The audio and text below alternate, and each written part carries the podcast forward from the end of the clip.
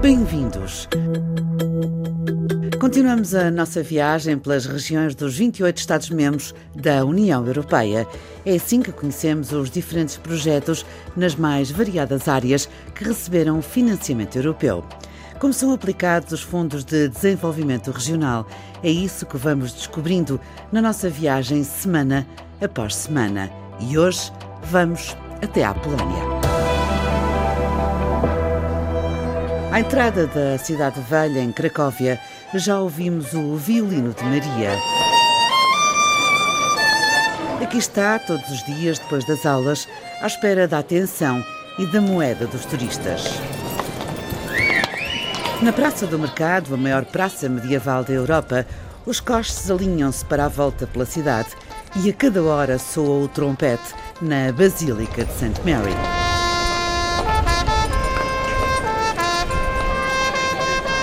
Todos os anos, Cracóvia recebe 8 milhões de turistas. Foi no passado a capital da Polónia, berço da cultura do país, é a cidade mais importante de Malopolska, no sul do país. Na Cidade Velha, património da humanidade, Miau e um grupo de crianças confundem-se com os turistas. Miau explica-nos o que é o jogo educativo. This is a kind of uh, historical exercises on open air. São uma espécie de exercícios de história ao ar livre. Ajuda os alunos a memorizarem os factos mais importantes que têm de facto de saber. Miau é educador cultural da Campo, uma das dezenas de associações que nasceram nos últimos anos na Polónia.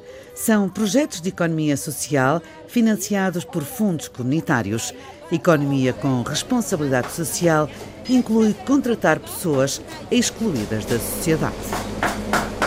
Na cozinha do restaurante Avocado, no centro de Cracóvia, trabalham 10 pessoas com deficiência.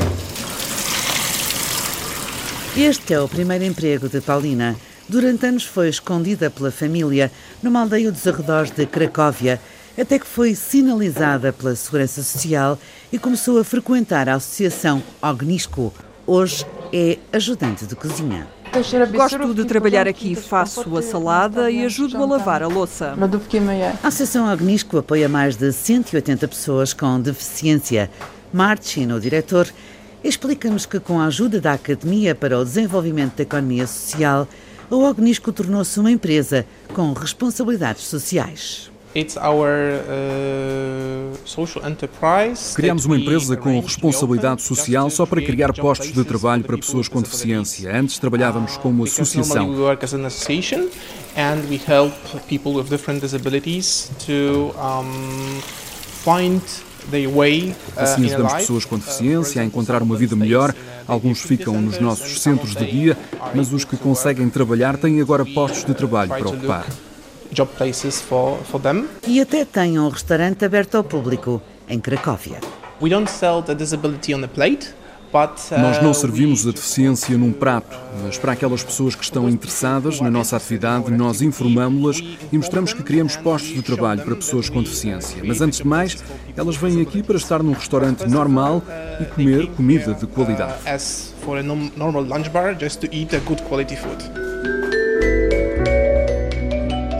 Nos últimos cinco anos, a Academia do Desenvolvimento da Economia Social de Malopolska ajudou a criar dezenas de associações como a Ognisco.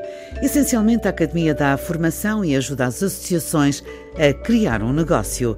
São mais de 300 postos de trabalho, agora ocupados por pessoas que dificilmente conseguiam um emprego sem ajuda.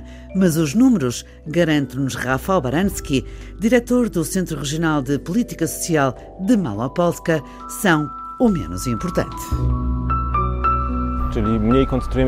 A nossa principal preocupação nunca foi a quantidade. O que nós temos em atenção é a qualidade. Alguém que era um sem-abrigo, agora acorda de manhã, vai trabalhar e está a fazer algo importante para si mesmo. Mudou a sua vida. Esta é a principal ajuda dos nossos projetos. Visitamos nos arredores de Cracóvia empresa de embalagens para cosméticos Apache. A empresa trabalha exclusivamente com pessoas com síndrome de Down, como Luca. O que mais gosto aqui é da atmosfera do trabalho. Para mim é muito importante trabalhar com pessoas que me apoiam e que confiam em mim. E Ania. O trabalho aqui é como se fosse a minha segunda casa. É como a realização de um sonho. São eles que montam as caixas para os cosméticos e colam os rótulos. Estão aqui há quatro anos. Marta, a diretora de vendas, explica-nos que os projetos financiados pela União Europeia para incentivar a contratação de pessoas com incapacidade só duram um ano e isso pode ser pouco para uma empresa. Deram-lhes oportunidades e fizeram-lhes eh, promessas e eles trabalharam duramente durante um ano, mas num ápice o negócio pode deixar de existir e não há trabalho. Uh, Chamam-lhe economia social e na Apache o sonho não se desfez. Obrigada. Em Portugal, aqui. De Lisboa a Helsínquia. É preciso subir à torre da antiga mina de carvão para ter uma ideia do que mudou na zona cultural de Katowice. Estamos agora na região da Silésia, também no sul da Polónia, mais concretamente na capital. Aqui há toda uma cidade que se reinventa a partir do seu passado industrial. A começar pelo Museu da Silésia, no contraste entre os edifícios antigos de tijolo e os novos envidraçados, a principal atração está a 14 metros abaixo da superfície. Aproveitou-se a antiga mina de carvão e as suas galerias, e é ali que está a exposição. É ali que está a história de Katowice e de toda a região do sul da Polónia. Foi aqui que nasceu o Museu Śląski, o Museu da Silésia.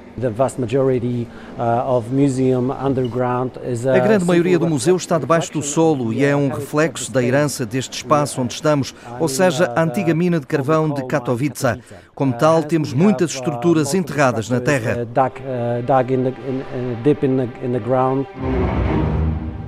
Marek, o vice-diretor, conta-nos que por ano este museu, que custou 10 milhões de euros, um terço do custo financiado por fundos comunitários, recebe mais de 200 mil visitantes. A maior parte são polacos, turistas estrangeiros, ainda menos do que o desejado, e a maioria da Alemanha e da República Checa. O Museu da Silésia, na verdade, já foi um dos maiores da Europa. Mandado construir em 1929, ficou pronto 10 anos depois, mas nunca chegou a abrir porque foi totalmente destruído pelos nazis na Segunda Guerra Mundial.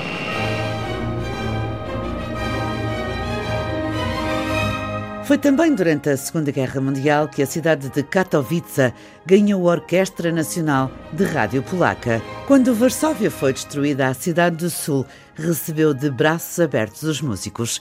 Em Katowice, a orquestra tem uma longa história de gravações e atuações, mas agora tudo é diferente. A nova sala de espetáculos é já considerada uma das melhores da Europa.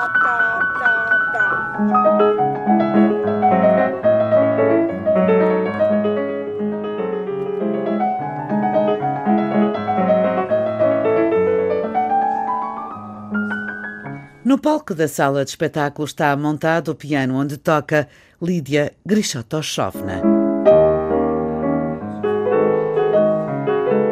Esta é a noite do seu concerto de jubilação. Aos 90 anos despede-se do público polaco com um concerto acompanhado pela Orquestra Sinfónica de Rádio Nacional Polaca. Irá tocar para 1.800 pessoas numa sala de concerto que dizem única, custou 70 milhões de euros e chamam-lhe o Diamante Negro.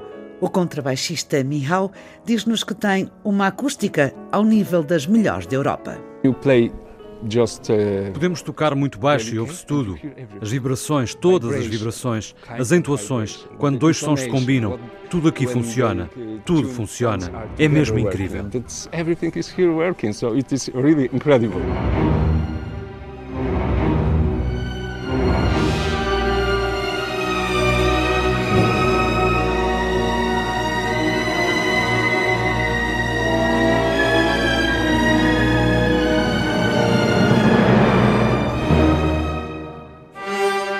Foram 300 concertos na última temporada para 1.800 lugares, quase todos totalmente ocupados. Eva, a diretora e programadora desta sala, garante-nos que o público aqui nunca falha.